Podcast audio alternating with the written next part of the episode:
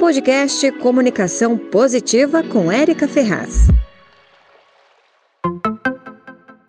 Olá, pessoal! Eu espero que todos vocês estejam bem de saúde e depois de um ano longe aqui do nosso canal, a gente volta com a comunicação positiva. A nossa ideia é retomar com encontros quinzenais e a participação de vocês é fundamental para que a gente torne aqui esse canal cada vez mais rico e importante para o dia a dia, né, nas nossas vidas, porque a comunicação, gente, é aquela primeira que acende um alerta quando a gente não está bem.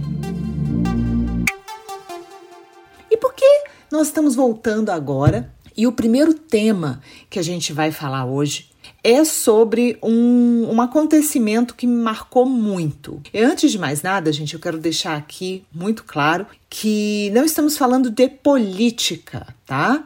Eu defendo qualquer manifestação política, seja de esquerda, de direita, não tenho problema nenhum com as manifestações. Mas eu quero falar dentro do nosso assunto aqui de comunicação positiva sobre os acontecimentos do dia 8 de janeiro que aconteceram aqui em Brasília, a minha cidade. Eu estava viajando e quando eu vi que estava tendo uma manifestação violenta na minha cidade, aquilo me impactou muito. Eu estava em São Paulo com uma amiga e vendo as imagens, aquilo ali me chocou. E eu resolvi trazer esse tema aqui porque para nós chegarmos àquele ponto, nós temos que fazer uma análise não dos acontecimentos políticos, não dos acontecimentos externos, mas o que está acontecendo dentro de mim para que eu me expresse de uma maneira tão violenta. E esse é o nosso primeiro, nossa primeira reflexão aqui. Como nós estamos? Nós estamos olhando para nós, entendendo nossos sentimentos, entendendo as nossas necessidades, mas o que eu vi ali foi uma exteriorização de necessidades não atendidas, pessoas feridas, pessoas com grandes frustrações não trabalhadas, pessoas que não estavam se olhando.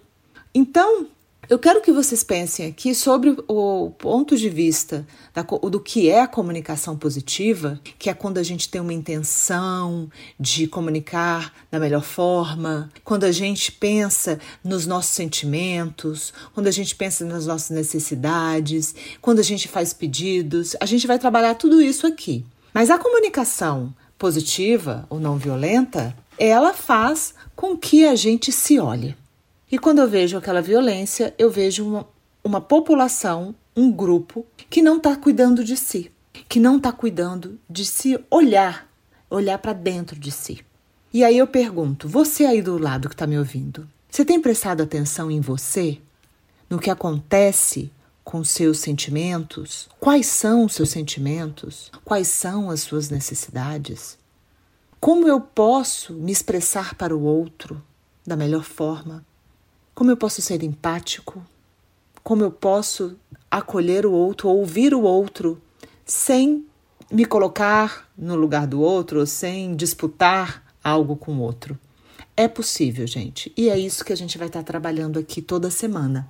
Eu quero que vocês vejam esse canal como um meio, uma ferramenta da gente comunicar melhor.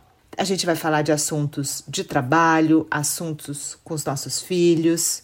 Eu espero que vocês curtam o podcast, que vocês chamem, enviem para os seus amigos e mandem suas sugestões aqui para o Brasil 61. E para quem está chegando agora, pessoal, e não me conhece, eu me chamo Érica Ferraz, sou jornalista com mais de 20 anos de experiência em comunicação em treinamento de mídia, que hoje é a minha grande paixão, eu ajudo as pessoas a falarem com a imprensa, mas também ajudo as pessoas a terem uma comunicação e oratória melhor, para uma vida mais clara, mais positiva e tenho uma grande paixão que é a comunicação positiva. Meu sonho é justamente poder ajudar as pessoas a terem uma comunicação mais positiva em casa, no trabalho, seja onde for, gente, sempre há uma oportunidade para que a gente possa se comunicar melhor.